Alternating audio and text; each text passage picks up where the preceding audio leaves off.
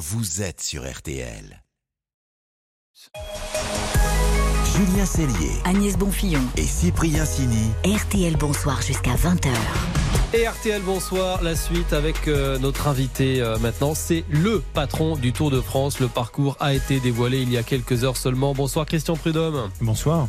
Directeur de la mythique course. Grâce à vous, on se change les idées. On se projette vers l'été, vers la fête, avec une édition 2024 qui s'annonce historique. Alors pourquoi historique? Parce qu'elle ne s'achèvera pas à Paris. La capitale sera bien occupée, il faut le dire, avec les, les JO. On va commencer par la fin, si vous le voulez bien, Christian Prudhomme, parce que le cadre sera quand prie. Même superbe pour le finish à Nice, contre la montre, euh, à l'arrivée, au bord de l'eau, sur la promenade des Anglais. C'est ça Vous pouvez nous planter le décor? Alors oui, on finira donc dimanche 21 juillet par un contre-la-montre entre Monaco et Nice, un contre-la-montre de 34 km, c'est-à-dire relativement long, avec euh, des côtes. Il faudra monter jusqu'à la Turbie, puis jusqu'au col d'Aise, avec près de 700 mètres de dénivelé, puis ensuite une descente vers Nice, une entrée par le port, la promenade des Anglais, un retour sur la promenade des Anglais et l'arrivée place Masséna.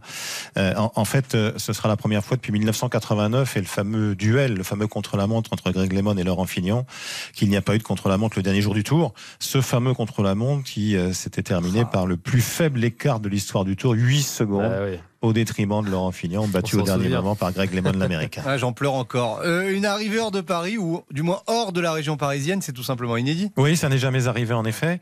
En vérité, on se doutait bien un peu, puisque le Tour de France, euh, 28 000 policiers, pompiers, gendarmes sont Bien sûr. mobilisés. On se doutait bien que on ne pourrait pas en avoir plus en 2024. Donc en fait, dès le mois de décembre 2018, nous avions dit au maire de Nice, Christian Estrosi, qu'on voit régulièrement, puisque nous organisons euh, au mois de mars chaque année Paris-Nice. Et si d'aventure le Tour ne se terminait pas à Paris, est-ce que euh, on pourrait venir chez vous La réponse avait été enthousiaste, évidemment.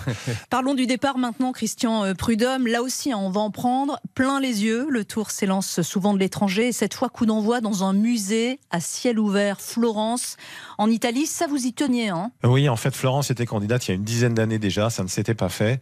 Et puis j'ai reçu un, un texto et une vidéo euh, au mois de mars 2020, en pleine pandémie, alors qu'aucun d'entre nous ne savait ce qui allait se passer, de celui qui était devenu le maire de Florence et qui m'a écrit euh, euh, Florence, euh, belle et vide, je n'ai pas oublié mon rêve du Tour de France. Quand la pandémie sera passée, il faut que nous en parlions. Et voilà, ça s'est fait comme ça, vraiment. Une vraie fierté, sans aucun doute, de partir euh, d'une des plus belles villes du monde, avec des étapes qui rendront aussi hommage au champion italien, à Gino Bartali. Et c'est ô combien important aujourd'hui. Champion exceptionnel du Tour de France, le seul à avoir gagné à Ouais. 10 ans d'intervalle avant et après la guerre. Juste parmi les nations, pardonnez-moi, pour avoir caché des enfants juifs pendant la guerre. Euh, Christian Prudhomme, les favoris sont prévenus. Les choses sérieuses vont débuter très très tôt. Le terrible col du Galibier, c'est dès la quatrième étape dans les Alpes. Oui, c'est ce que nous faisons, puisqu'en fait, on va passer deux fois par les Alpes à 15 jours d'intervalle. Je ne suis pas capable de vous dire si ça s'est déjà fait, mais donc le Galibier dès le quatrième jour, en effet, avec une arrivée à Valoir, et puis euh, en fin de tour, une sorte de feu d'artifice dans les Alpes du Sud. Les Bourguignons qui nous écoutent peuvent se frotter les mains. Trois étapes en Côte d'Or. Trois étapes, dont un contre-la-montre qui va ravir les amateurs de vin entre Gevreux-Chambertin et Nuit-Saint-Georges. Pourquoi la Côte d'Or? Bah, écoutez, pour les Pour le raisons, pour les raisons précitées, n'hésitez pas à rejoindre Nicolas Georgerot et Laurent Jalabert sur la route du Tour. Hein, bonnes le, le contre-la-montre, en effet, c'est par la route des Grands Crus. C'est son vrai nom. Je n'invente rien. En fait, moi, j'adore quand les étapes ont une double lecture, une lecture à la fois sportive, sans aucun doute, ce sera un rendez-vous pour les favoris du Tour de France, mais une lecture un peu différente, qui est aussi celle de l'excellence française, Hmm. sans le moindre doute. Et vous allez emprunter à un moment donné des chemins entre les vignes alors? Exactement. Alors ça, ce sera sur une boucle autour de Troyes, entre les vignes, euh, à côté des, des- des champs de maïs, à côté des champs de tournesol, avec en effet quelque chose que nous avions euh, euh, essayé sur le Tour de France Femmes il y a un an et demi, euh, qui avait très très bien marché, des chemins blancs, 14 précisément pour 32 kilomètres. C'est-à-dire que ça va vraiment compter au bout de 8 jours de Tour de France. Et avec là, ben, on espère, oui, aller chercher, j'imagine que tous les coureurs ne seront pas ravis, mais on va aller chercher la glorieuse incertitude du sport. Voilà, c'est un élément qui nous anime aussi beaucoup. Vous parlez de symboles. Euh, il y a une étape aussi à colomber les deux églises. Là encore, c'est inédit. Est-ce que, tiens, d'ailleurs, ce sera le jour où Emmanuel Macron viendra pointer le bout de son nez sur le Tour de France Ça demandez, demandez au président de la République, je ne peux pas répondre pour lui, vous vous en doutez. En revanche, je n'aurais jamais osé demander une arrivée à Colombey les deux églises. C'est le président du conseil départemental de la Haute-Marne, Nicolas Lacroix, qui me l'a proposé. Et euh, en l'année prochaine, en 2024, ce seront les, les 80 ans euh, bah, du débarquement, tout simplement. On ne sera pas en Normandie, que les Normands se rassurent. On finira par revenir en Normandie, je vous le promets. En Euh, et donc c'était c'était, et en Bretagne aussi, oui. Autrement, Bernard Hinault me met les oreilles en pointe, vous savez, quand ça dure trop longtemps sans aller là-bas.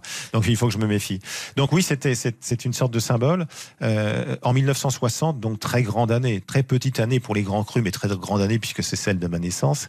Eh bien, le peloton du Tour de France s'était arrêté à Colombay. Il s'était arrêté pour saluer le général de Gaulle. Ça paraît fou aujourd'hui.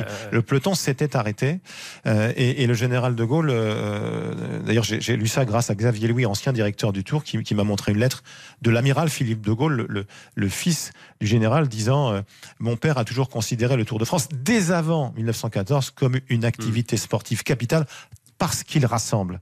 Et dans la France d'aujourd'hui, dans notre monde d'aujourd'hui, rassembler me paraît essentiel. Le Tour, ça n'est pas simplement la plus grande course cycliste du monde, ça met en valeur notre patrimoine, notre terroir, nos monuments, et ça rassemble. Et puis alors, il y a une autre date hein, que l'on note sur notre agenda, ah. c'est le 14 juillet dans les Pyrénées, avec un feu d'artifice, on peut parler comme ça, un feu d'artifice de col à gravir. Oui, sans aucun doute, de, de, de Lou d'Anviel, qui avait déjà accueilli le Tour un 14 juillet, mais qui n'avait jamais connu de départ, jusqu'au plateau de Beille dans l'Ariège, avec en effet une succession de cols redoutables, le col de Paye-Ressources dès le début, le, le, col de Monté, le, le porté d'aspect, la montée vers le col d'Agne par-delà le port de l'Air, ce qui est absolument splendide, et puis la montée finale vers le plateau de Beille. Juste de chi un chiffre, le plateau de Beille, c'est l'Alpe d'Huez, plus 2 km, et ça finit quasiment à la même altitude. On se souvient d'une belle victoire de Lance Armstrong sur le plateau de Beille, je m'en souviens très bien. Ça, c'était plus ancien, ouais. à une autre époque. Oui, oui, non, mais je sais, mais...